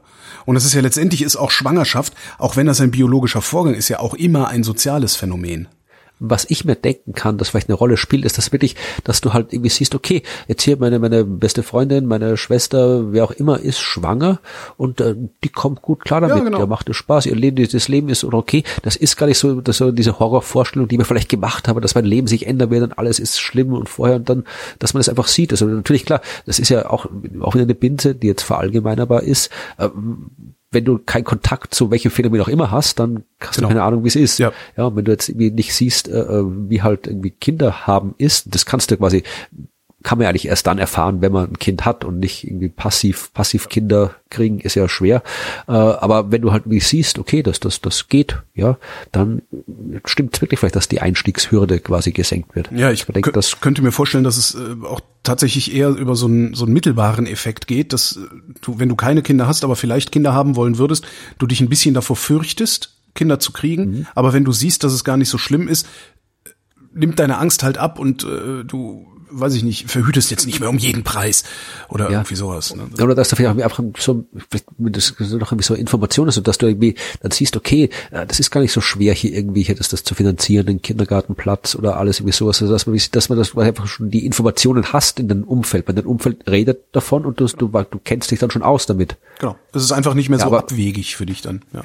ja. Aber vielleicht auch hier können wir, wenn, wenn, wenn gerade als zwei Männer sind vielleicht nicht unbedingt in der idealen Lage, um das irgendwie aus eigener Erfahrung zu Vielleicht können hier auch die Leute aus der Hörerschaft, die schon äh, entsprechende Erfahrung haben mit äh, passiven oder aktiven Kinderkriegen, erklären, ob das bewusst eine Entscheidung irgendwie eine Rolle gespielt hat oder ob das irgendwie was Unbewusstes war, was irgendwie mit ist, dass das vielleicht, ja, erzähl uns was. Ja, ja, also ob's, ja genau, ob es eine bewusste Entscheidung war oder ob es irgendetwas drumherum gab, was die unbewusste Entscheidung nicht verhindert hat. So muss man es genau. wahrscheinlich formulieren. Also wenn das hinhaut mit den ganzen Fragen an die Hörerschaft, dann wird diese Sendung so viel Kommentare kriegen wie keine zuvor. Ja, wir machen erst eine neue Folge, wenn alle Fragen beantwortet Das machen wir nicht genau. weiter. So machen wir das. Die Erde hat einen zweiten Mond. Yippie! Wo kommt der denn her? Heißt der Oumuamua? Ja. Nein, der heißt doch gar nichts. Äh, auch das ist erst 2020 CD3. Ähm, äh, das ist auch wieder so eine typische Schlagzeilenmeldung. Äh, die Erde hat, je nachdem wie du es haben willst, beliebig viele oder wenige Monde. Ja, du kannst quasi hier, ich habe auch mal einen Podcast drüber gemacht, über die Frage, wie viele Monde unsere Erde hat. Und die Antwort eins ist kann man durchaus als richtig definieren, aber du kannst auch mit genauso, mit, mit ein bisschen wissenschaftlicher äh, Hintergrund durchaus auch wesentlich in jede beliebige andere Zahl äh, rechtfertigen. Das heißt, Dr. Leo Spetchaman hat recht gehabt, als er sagte, Science is what we want it to be. Äh, nein, glaube ich nicht. Äh, in dem Fall ist es halt erstmal die Frage, was ist ein Mond? Also Mond ist etwas, was äh, nicht exakt ist. Es gibt keine offizielle Definition dessen, was ein Mond ist. Ja, das ist halt, das ist eigentlich das gerade solche, die Astronomie ist ja keine Mathematik. Wir haben da ganz selten exakte Definitionen. Es ist halt, diese Planetendefinition hat halt so solche Wellen geschlagen, dass halt irgendwie äh, alle glauben, es ist jeder einzelne Begriff irgendwie definiert, aber normalerweise gibt es jetzt keine Definition was ist ein Stern, was ist eine Galaxie, was ist ein Mond. Das sind halt, wir, wir wissen halt im Wesentlichen, wovon wir reden und äh, es gibt jetzt nicht unbedingt exakte Definitionen dessen, was ein Mond, ein Stern, eine Galaxie ist. Mhm. Beim Planeten war es halt so, dass es da wirklich so lange äh, diese Konfusion gab, dass man gesagt hat, okay, das ist ein Fall, da müssen wir das jetzt klären. was ist ein Planet und was nicht. Darum hat man diese offizielle Definition geschaffen, aber in anderen Begriffen gibt es das nicht. Insofern ist äh, die Frage nach der Zahl der Monde jetzt nicht eindeutig äh, klärbar, weil das Mond nicht eindeutig definiert ist. Also erstmal heißt äh, Mond natürlich, dass äh, der Mond ist ein Himmelskörper, der einen anderen Himmelskörper umkreist. Äh, in dem Fall sollten wir sagen, ein Mond ist ein Himmelskörper, der einen Planeten umkreist. Ja? Weil ja. sonst wäre die Erde ein Mond der Sonne und das ja. klingt auch ein bisschen seltsam. Obwohl. Ja, aber wenn für Objekte, die die Sonne umkreisen, haben wir schon Namen, die heißen Planeten normalerweise. Okay, ja, okay. Mhm, mhm, mhm. Und äh, dann ist die Frage jetzt, aber das, das sehen wir mal hier. Alles, was die Erde umkreist, ist die Raumstation ein Mond? Äh, ein künstlicher Mond. Wenn du mal, ja, okay, nehmen wir kurz mal. Ist, äh, wenn ich jetzt irgendwie hier äh, äh Kieselstein, Mond, irgendwie so, so ein Zentimeter großes Bröckchen, Gestein aus dem interplanetaren Raum, der die Erde umkreist, ist das ein Mond? Ähm, solange es kein künstlicher Mond ist, nein, denn seine Gravitationskraft ist nicht hinreichend, um mit der Erde so wechselzuwirken, dass es auf der Erde spürbar ist. Na, wie war das heißt Wie spürbar? Messbar. Ja, spürbar. Was heißt denn spürbar? Messbar. Ja, sagen wir mal messbar. Äh, mit im, im Alltag äh, abbildbar. Gezeitengedöns. Ja, gut, das ist eine Frage, das ist, müsste, also wenn du sagst, äh, dann, dann in dem Fall, wer hätte die Erde keinen zweiten Mond, dann ist die Meldung hinfällig. Hm.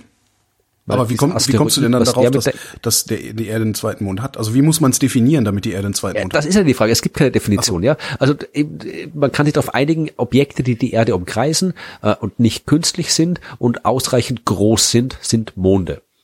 Das ist das Erste.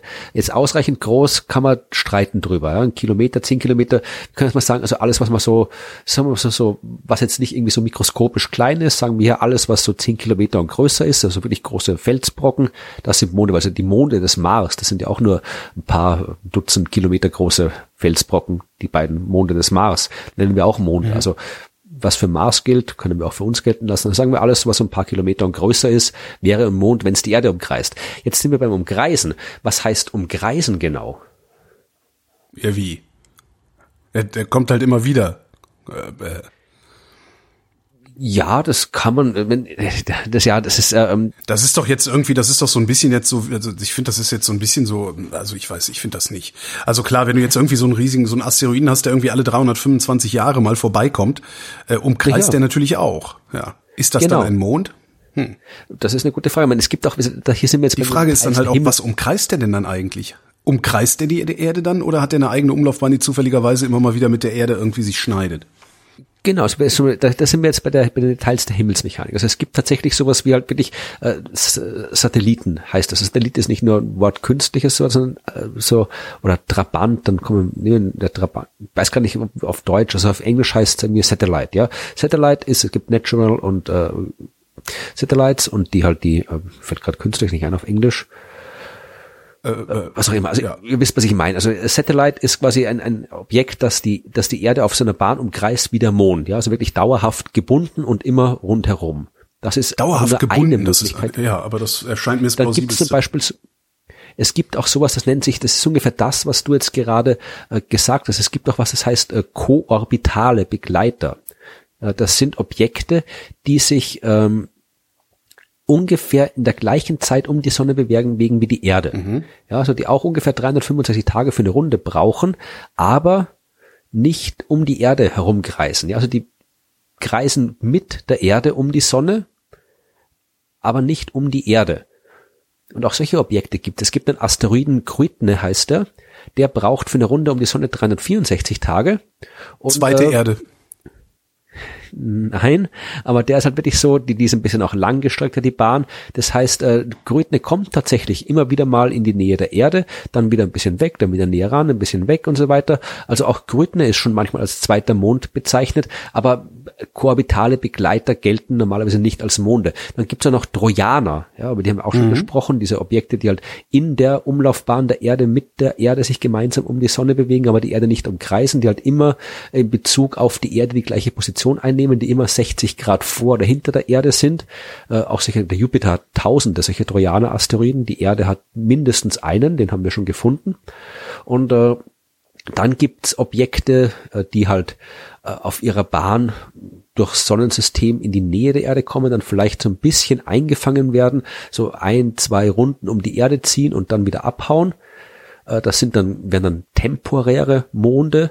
Also es gibt, je nachdem, wie man es genau definieren will, kann man äh, halt äh, alles Mögliche als Mond definieren oder nicht. Und in dem Fall, also wir haben auch wirklich solche temporären Monde, haben wir auch schon äh, haufenweise gefunden. So Asteroiden, die halt mal kurz in die Nähe der Erde kommen, ein paar, ein, zweimal eine Runde rundherum drehen, dann wieder abhauen. Auch künstliche Objekte, Raketenstufen gab es, die das gemacht haben. Und das, was jetzt hier wieder äh, verkündet wurde, war eben ein Asteroid, 2020 CD3, der vor kurzem entdeckt wurde.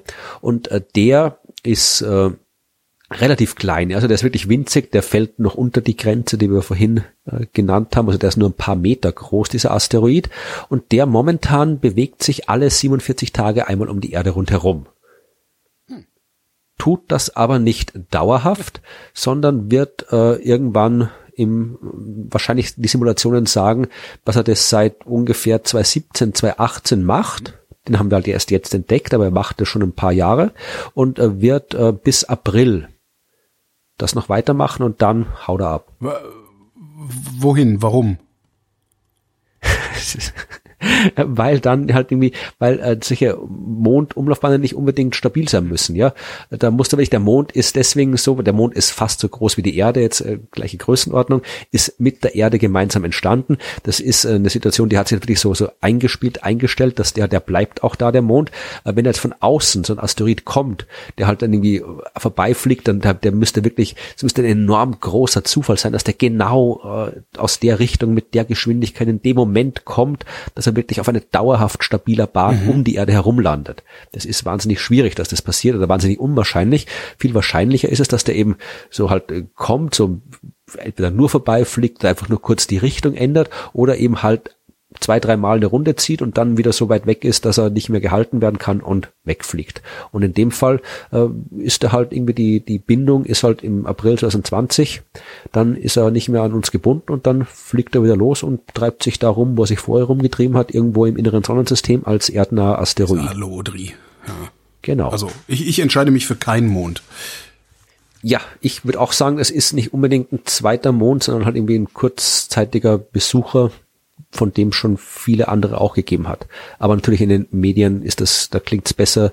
Äh, die Erde hat einen kurzzeitigen Besucher, von dem schon viele andere gegeben hat, klingt halt nicht so gut wie die Erde hat, womöglich einen zweiten Mond. Und man kann durchaus auch äh, astronomisch argumentieren, dass es ein temporärer zweiter Mond ist.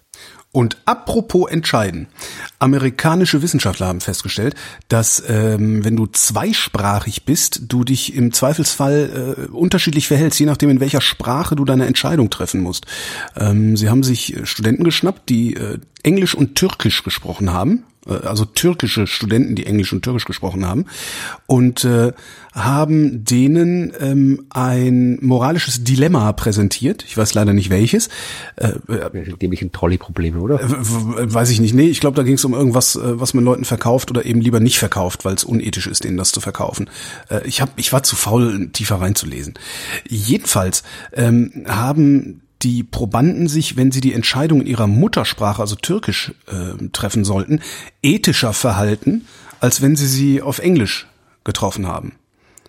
Ja, also und Problem. Das waren die einzigen beiden Sprachen, die involviert waren. Türkisch und Englisch, genau. Ja, äh, Kontrollgruppe hat ausschließlich Türkisch gesprochen. Also es geht jetzt quasi die die das die Erkenntnis war, es macht einen Unterschied, ob du eine Muttersprache oder eine Fremdsprache hast. Und ich meine, hätte auch, wer, wer hätte auch theoretisch vielleicht irgendwie sein können, dass sagt, okay, wenn du Entscheidungen in, in wenn du jetzt kann natürlich sein, dass die türkische Sprache ähm, ethisch einfach ein bisschen fortgeschrittener ist als die englische Sprache. Das war die Frage, ob, die, ob das, das wäre natürlich der, der auch noch eine Studie Möglichkeit. ist. Äh, das wäre da bräuchtest du vermutlich Leute, die, die zweisprachig aufgewachsen sind, um das testen zu können. Naja, das haben sie genommen, ne? Ach so, ja, äh, stimmt. Also wer, wer in der Türkei ja. studiert, wird wahrscheinlich Englisch sprechen, auch wenn die Kontrollgruppe. Äh, ja, aber äh, ich meine jetzt wirklich, dass du zwei Muttersprachen hast. Genau, also genau. genau weil das in der Fremdsprache vielleicht anders verhalte, als ich es mit meiner natürlichen Sprache tue, das kann ich mir durchaus vorstellen. Aber die Frage ist, wenn ich jetzt quasi, ich jetzt irgendwie Deutsch exakt so gut könnte wie Italienisch, äh, weil ich einen italienischen Vater und eine deutsche Mutter habe und beides perfekt kann, ob ich dann Entscheidungen anders treffe, wenn ich sie äh, auf Italienisch treffe, als wenn ich sie auf Deutsch treffe. Das wäre die Frage. die mich, die ich mir gerade gestellt ja, habe. Gerade noch, Aber, ich hier gerade mit, mit einem Auge noch mal drüber geflogen. Ähm, es ist tatsächlich, es geht um Bilinguale. Das heißt, äh, du bist tatsächlich zweisprachig aufgewachsen. Und da triffst du unterschiedliche Entscheidungen. Ähm, die Frage wäre dann jetzt tatsächlich, da müsste also so genau habe ich jetzt nicht mehr noch mal reingucken können. Da müsste man jetzt mal gucken, ob es Türken sind, die auch Englisch, also wo die zweite Sprache, in der sie aufgewachsen sind, auch Englisch ist, oder ob es äh, einfach Englisch-Türkisch aus welchen Zusammensetzungen auch immer. Wir schauen mal. Ist im Moment noch äh, im Peer-Reviewing-Verfahren. Vielleicht schmeißen sie das ganze Ding ja auch wieder weg. Ja, stell dir vor, die kommen drauf. Es gibt irgendwie eine Sprache, der sich besonders irgendwie unmoralische Entscheidungen treffen lassen. Und da wird das ist irgendwie der Englisch. Standardkurs auf allen Wirtschaftsunis Genau. der Welt und äh, Ja, das, die Wahrscheinlichkeit ist hoch, dass es Englisch ist, ne? weil das wird an allen Wirtschaftsunis der Welt benutzt als Lingua Franca. kann gut sein, ja. Stimmt. Ja, mal gucken. Obwohl man, ja, gut, ja, die haben Englisch, das britische Empire und so weiter, die haben auch durchaus ein, eine, eine Vergangenheit im globalen Handel und Entscheidungstreffen. Moralisch genannt werden kann, meinst du? Ja, gut, das hat jedes Land. Also ich glaube kaum irgendwie, dass eine Sprache. Nein, also Österreich zum Land- Beispiel. Äh,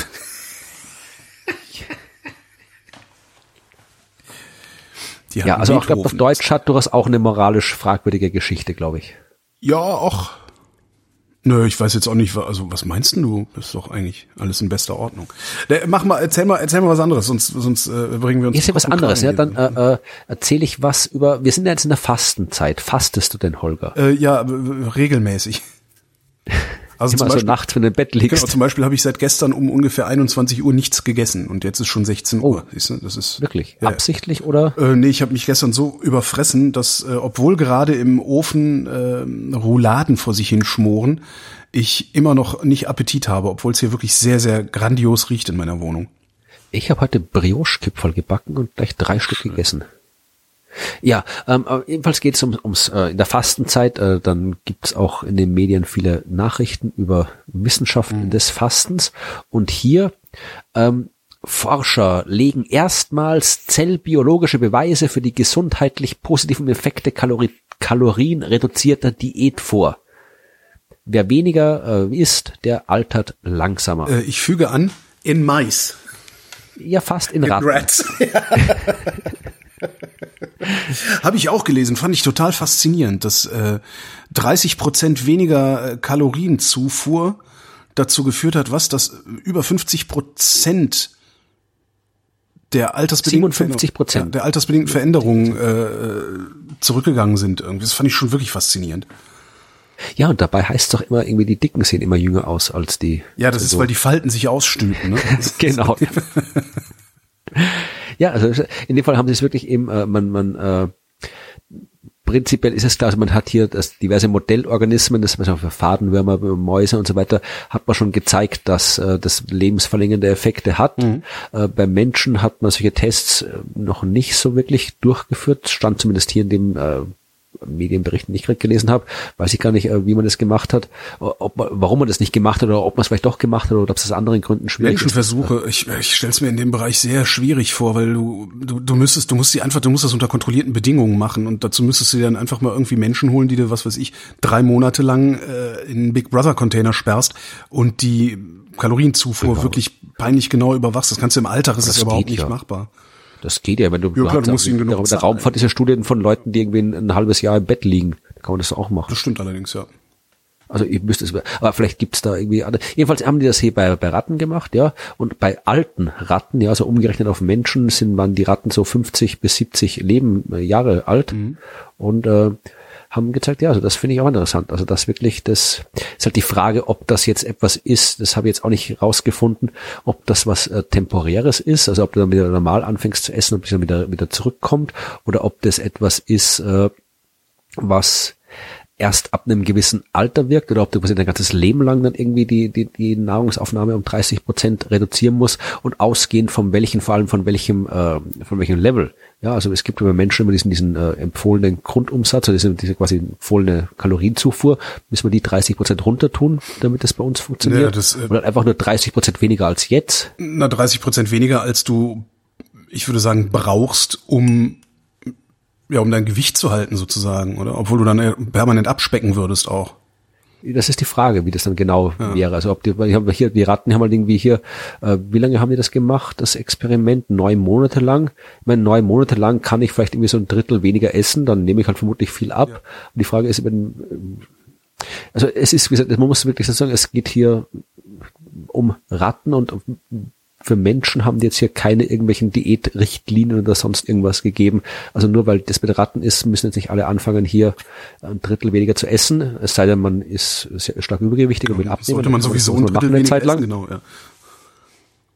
Aber jetzt darauf, äh, jetzt wir die, die Diät radikal reduzieren und hoffen, dass man dann uralt wird, würde ich nochmal abwarten, was dann die weiteren Studien gehen. Ja, vor allen Dingen. Bei Ratten wissen wir es. Vor allen Dingen ähm, ist da ja auch noch die Körpergröße, die spielt da ja auch noch äh, mit. Dänische Wissenschaftler haben nämlich festgestellt, dass große Männer ein geringeres Demenzrisiko haben. Ja, äh, große, große Leute ähm, haben seltener Haarausfall und seltener Diabetes, was ganz auch ganz interessant ist. Äh, ja, ich bin klein und habe eine Glatze, super. ja, was, was verdammt. Ähm, äh, große Menschen erkranken aber häufiger an Krebs was ich auch witzig finde. Der Grund ist, dass sie mehr Körperzellen haben und darum mehr äh, mit sich rumtragen, was blöd mutieren kann. Jedenfalls, äh, was sie rausgefunden haben, ist, dass Männer, die im jungen Erwachsenenalter sechs Zentimeter größer sind als der Durchschnitt ihres Jahrgangs, ein um zehn Prozent verringertes Demenzrisiko haben. Und zwar skalierbar, also pro sechs Zentimeter zehn Prozent weniger. Ach, wie, na, ja, das heißt, wenn ich zwei Meter achtzig groß wäre, würde ich äh, selbst mit 130 noch keine Demenz haben. Ach ja, ich bin, aber du bist ja, also, ja, das wieder, ich bin wieder das nach Linearer Zug. Also, äh, bei Frauen haben sie übrigens nicht nachgeguckt, sie wissen nicht, ob das, ob das auch für Frauen äh, gilt. Ja, dafür bin ich lieber freundlicher als du. Das bestimmt, ja. Ich bin ja. kleiner und mein, mein, mein Grundumsatz ist, mein Fußabdruck ist viel kleiner als deiner. Das ja, richtig. Also. Ja, ja, ja. Schneid dir die Füße ab. Äh, ich habe noch eine Geschichte, äh, einen Lesetipp, äh, den müssen wir jetzt gar nicht lang diskutieren. Füßen gab es auch irgendeine Meldung diese die, die, die Tage. Was war denn das nochmal? Was? Füße abschneiden? Nee, irgendwas mit Füßen. Ne? Irgendwas, ich dachte noch so, nee, komm, das Quatsch, über Füße rede ich nicht. Na egal. Ja, äh, nur ein kurzer Lesetipp. Das ist wieder ein kurzes Interview, äh, das ich ganz interessant fand. Äh, da geht's um die Frage, wir hören ja immer in den ganzen Klimadiskussionen gerade hier, Deutschland setzt so und so viel Megatonnen CO2 frei mhm. und hier das Land das und das Land mehr als die anderen weil die mehr haben, müssen wir nicht so viel. Also es ist in der ganzen Diskussion selbstverständlich wahnsinnig relevant, wie viel CO2 freigesetzt wird von einem Land. Ja, also in dem Fall jetzt äh, für die private Information und Diskussion auch den persönlichen Fußabdruck, aber jetzt für das politische, äh, wie viel ein Land ausstößt, ist eine sehr relevante Zahl. Ja. Und äh, die Frage ist, wie misst man das? Das ist wirklich eine sehr gute Frage. Und das ist ja sehr ein kurzes, das kann man in zwei, drei, vier Minuten lesen, dieses Interview.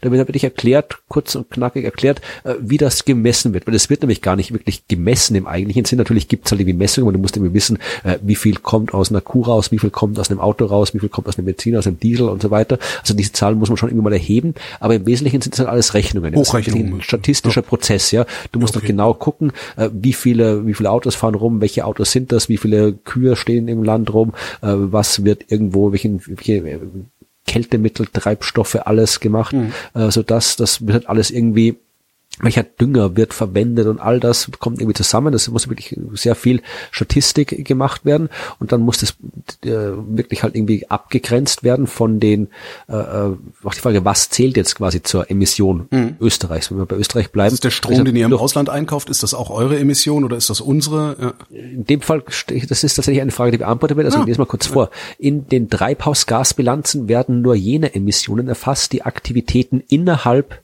der Grenzen eines Landes verursachen. Importierter Strom oder die Emission importierter Güter scheinen daher nicht auf, mhm. aber äh, beim Verkehr wiederum ist die hierzulande verkaufte Treibstoffmenge die Basis für die Berechnungen. Durch den Transitverkehr werden aber etwa 25 Prozent des in Österreichs getankten Kraftstoffs im Ausland verfahren. Ja, ja also das, das ist durchaus ein bisschen komplex hier, das abzugrenzen. Wobei Und, sich das äh, möglicherweise dann hinten auch dann wieder ein bisschen egalisiert, ne? Ja, also das ist auch wirklich hier, das, das hört damit auf, dass das Frage ist, dass diese, äh, dass du vor allem eben die äh, nicht, das in den nationalen Treibhausgasbilanzen noch nicht wirklich berücksichtigt wird, welche Emissionen durch Produkte oder durch Dienstleistungen importiert werden. Mhm. Und die sagen, äh, wenn man das auch einbezieht, würden je nach Land geschätzte 50 bis 100 Prozent Emissionen dazukommen oder wegfallen. Das heißt, Exportweltmeister Deutschland wäre, es ist praktisch schon klimaneutral, es wird nur falsch berechnet. Kann, weiß nicht, ob man das darauf schließen kann oder nicht. Aber das ist so ein beliebtes Argument, ein beliebtes Argument derer, die nichts unternehmen wollen. Das hatten wir hier bei diesen ähm, Stickoxidmessungen in den Städten. Da hieß es nochmal, ja, das liegt einfach nur daran, dass ihr die Messgeräte an den falschen Stellen aufgestellt habt. Wenn ihr die mal an richtigen Stellen aufstellen würdet, dann wären die Emissionen niedriger. Ja. auch schön. Keller, fünf Stockwerke genau. unten. Ja, also wir sind ein kurzes Interview, das ich gern verlinken kann und das ihr gerne mal lesen könnt. Das ist, fand ich ganz interessant. Noch ein feines Ding. Kanadische Wissenschaftler haben festgestellt, dass Cannabis ähm, als Antibiotikum eingesetzt werden kann. Aha. Haben ähm, 18 erhältliche Cannabinoide sich angeguckt und haben geguckt, wie wirken diese Cannabinoide denn eigentlich auf MRSA, also multiresistente Erreger, die wir im Krankenhaus ja so oft finden. Ähm, und haben einen Stoff gefunden, der heißt Cannabigerol, CBG. Und das hat eine so starke antibakterielle Aktivität gehabt, dass sie ähm, in infizierten Mäusen Jawohl. den gleichen Effekt, den gleichen Effekt feststellen konnten, also die gleiche Wirksamkeit feststellen konnten, wie bei einem Antibiotikum namens Vancomycin. Und das ist äh, ein Reserveantibiotikum, was ich schon mal enorm finde. Ich habe die Frage wieder, ob das jetzt einerseits, also das ist jetzt äh, ich gehe mal davon aus, dass man daraus jetzt nicht direkt schließen kann, dass du irgendwie einen Joint rauchst und dass es dann irgendwie gut für die Gesundheit sicher. ist. Es gab dann noch in dieser Meldung hieß es auch, äh, das Problem ist, dass äh, der, der, die Wirkung nicht nur auf die Bakterienzellen äh, ist, sondern auch auf die Zellen der behandelten Tiere, also auf die anderen Zellen der behandelten Tiere und dort toxisch wirken würden. Ich weiß jetzt nicht, was im Sinne der Wissenschaft bei, bei, bei der Verabreichung von Cannabis toxisch meint. Könnte natürlich sein, dass die einfach nur bekifft waren dann hinterher. So. Mhm. Breit, aber gesund. Also ja, ich, weiß ich, aber ist halt auch in Mais natürlich. Gut, also noch nicht, nicht gleich anfangen mit Kiffen, sondern vorher mal genau. die Forschung abwarten und mit Medizinerinnen und Medizinern sprechen. So, ich habe jetzt noch die versprochene Meldung über die Superreichen. Oh, danach kaum wir gemeinsam Kaugummi. In dem Fall geht's um äh, Zerstörung tropischer Waldgebiete. Mhm. Das ist etwas, was stattfindet, so gerade in äh, tropischen Regionen, äh, Regenwald und so weiter, der wird abgeholzt. Und das ist nicht gut, weil da wird Kohlenstoff freigesetzt, da werden äh, die ganze Diversität wird gestört, Ökosysteme werden kaputt gemacht und so weiter und so fort. Also Abholzung von tropischen Wäldern ist nicht in Ordnung, das sollten wir dringend einschränken. Und äh, diese Studie, äh, die in äh, Bern, an der Uni Bern durchgeführt worden ist, hat sich äh, untersucht, also warum, also wer dafür verantwortlich ist oder wer jetzt dafür sorgt, dass diese Zerstörung äh, maßgeblich stattfindet. Und rate mal, wer es ist, ich habe es ja schon angekündigt. Die, die Superreichen. Superreichen. Die machen die genau. Das? Fahren die dahin und holzen alles ab mit genau, goldenen Urlaub. Äh, genau. Nein, äh, tatsächlich sind das hier äh, die Privatinvestoren, vermögende Privatinvestoren, die immer mehr in die sogenannten Flex Crops investieren. Flex -Crops. Ja, das sind so ein bisschen sowas wie Soja, Palmöl, Zuckerrohr, mhm. die du sowohl als Nahrungsmittel verwenden kannst, als auch als Futtermittel verwenden kannst, als auch äh, als industrielles Mittel, also wie Treibstoff, Treibstoff oder was auch immer, ja, mhm. äh, verwenden kannst. Also deswegen halt irgendwie Flex Crops, weil sie ja so flexibel sind. Und äh, dass irgendwie Palmöl, Soja, dass das natürlich irgendwie äh, schon massive Probleme sind, das äh, ist ja durchaus bekannt. Und ähm, da äh, schreibt ihr in dieser Graziano Cedia am äh, Center for Development and Environment der Uni Bern hat es untersucht, wie sich die Landwirtschaftsinvestition von Superreichen auf die Ausdehnung von Flexcrops im globalen Süden ausgewirkt hat. Die hat sich die Arbeit äh, von 1991 bis 2014 den Zeitraum betrachtet, mhm. 21 Länder in äh, Lateinamerika und Südostasien und hat äh, tatsächlich nämlich statistisch belegt, dass die Zunahme des Vermögens von reichen Privatpersonen extrem stark mit dem Zufluss ausländischer Direktinvestition in die Landwirtschaft dort korreliert, Aha. ja, und zur Ausdehnung der Anbauflächen von Flex Crops geführt hat. Ja, das äh, eben tatsächlich ähm, die Privatinvestoren ihr Geld, ihr Kapital im, im, im Agrarsektor angelegt haben, im globalen Süden, weil äh, die traditionellen Investitionen nicht mehr so viele äh, Erträge gebracht haben. Und was dann jetzt wieder dazu kommt, ist auch ein Effekt, den man tatsächlich schon äh, kennt, dass das, äh, es schreibt auch hier so ein äh, globaler sozioökonomischer Effekt, dass eben die steigende Ungleichheit, das wissen wir, also, wenn halt möglich, wenn die, die Schere zwischen den sehr Armen und sehr Reichen immer größer und größer wird, hat das ja mannigfaltige negative Auswirkungen, die wir schon das eine oder andere Mal besprochen haben. Mhm.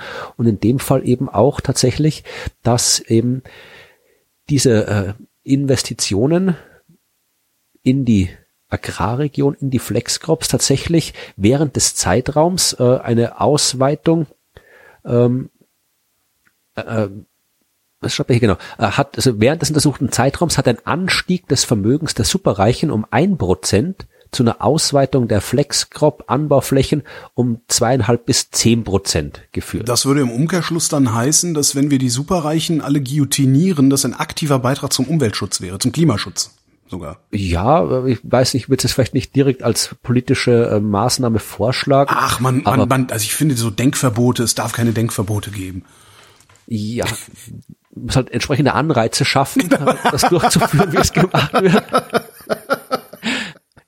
wie es so schön heißt, und auf die aktive Mitarbeit der Bevölkerung hoffen. Also schauen wir, dass wir die Revolution hinbekommen und alle an die Wand. Nein, aber dass er die, die Ungleichheit, dass, dass die ja generell ein Problem ist, äh, haben wir schon gesagt. Und dass eben auch, ja, wenn Superreiche sind, deswegen superreich, weil sie halt im Wesentlichen äh, irgendwas getan haben, um superreich zu werden. Und im seltensten Fall ist das, was du machst, um irgendwie ein paar Milliarden zu verdienen, etwas, was dem Rest der Welt wahnsinnig gut tut. Ähm, oder was man auch wahrscheinlich so ganz objektiv als anständig bezeichnen könnte. Ich glaube auch nicht, dass das geht, superreich zu werden mit Anstand.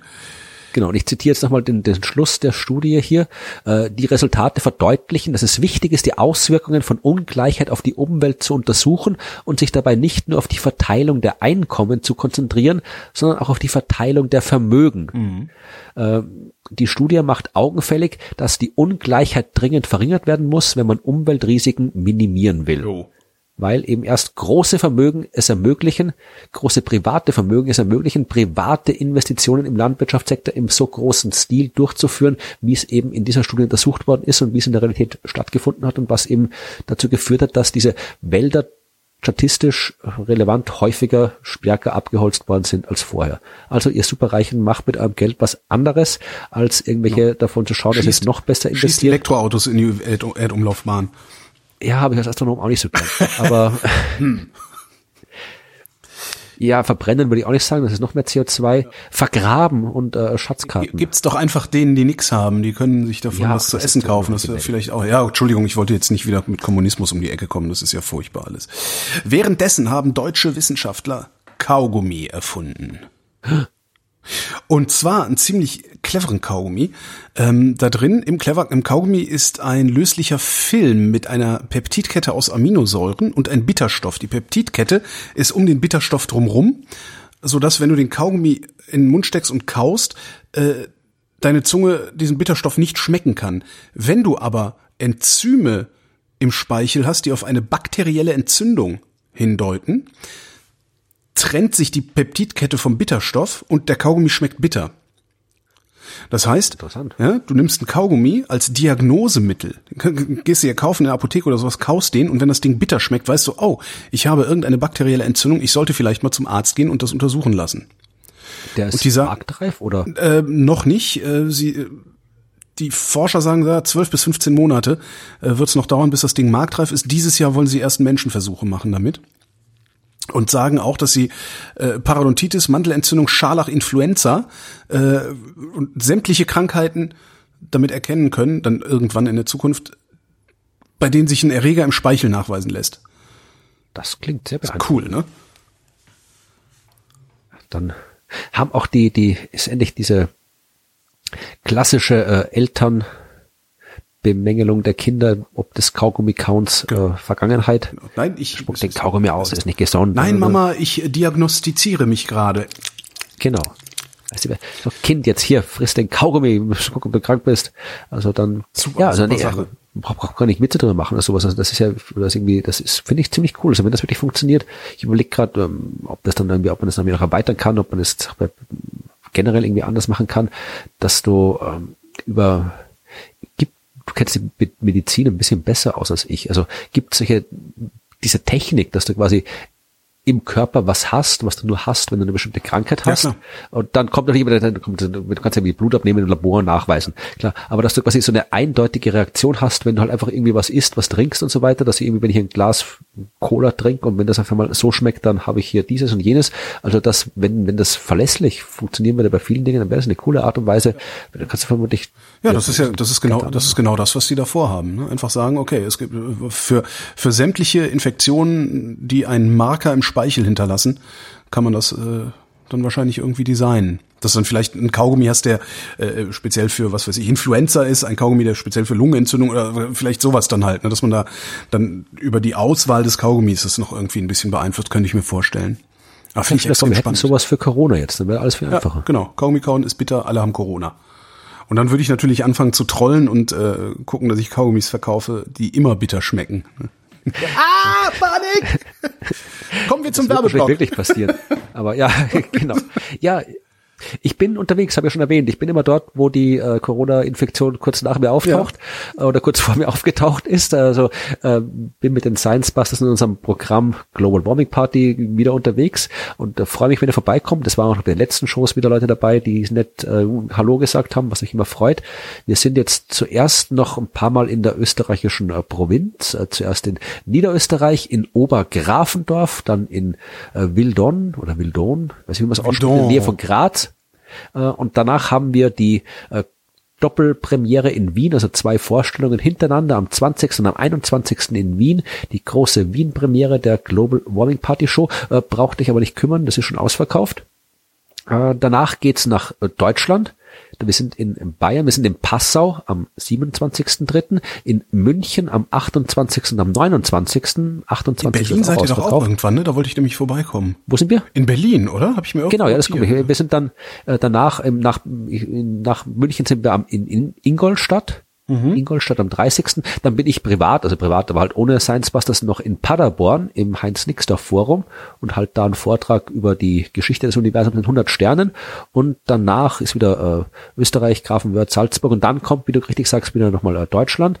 Wir sind am 23. April in Leipzig, am 24. April in Dresden und am 25. April in Berlin. Oh, und äh, da gibt's noch Tickets, aber äh, kauft euch lieber welche, wenn ihr kommen wollt, weil vielleicht auch bald ausverkauft sein könnte. Man muss ja ein bisschen Panik schüren, um die, an, die Verkäufe anzuheizen. Man sagt nie, es gibt noch so viele Karten. Das heißt höchstens Restkarten, Restkarten. an der genau. Abendkasse. Also wenn irgendwo Restkarten angeboten werden, heißt es, ist eigentlich noch überhaupt nicht voll. Genau, genau. Exakt das ist so, exakt das, das so. Es gibt noch Restkarten an der Abendkasse. Das haben wir beim Radio auch immer. Dann weißt du ganz genau, oh shit, du stehst vor leeren, vor leeren Hallen. genau, so ist es. Also in Leipzig, Dresden, Berlin gibt's noch Restkarten, aber wer weiß, wie lange es noch Restkarten gibt. Also besorgt euch welche. Ich würde mich freuen, vor allem Leipzig und Dresden sind wir noch nicht aufgetreten. Äh, da freue ich mich schon sehr drauf, dass wir da mal hinkommen und äh, freue mich auch, jemand aus der Hörerschaft zu treffen. Also besorgt euch die Restkarten, solange sie noch Restkarten sind. Das war die Wissenschaft. Die nächste kommt bestimmt. Danke, Florian. Danke, Holger. Und danke euch für die Aufmerksamkeit.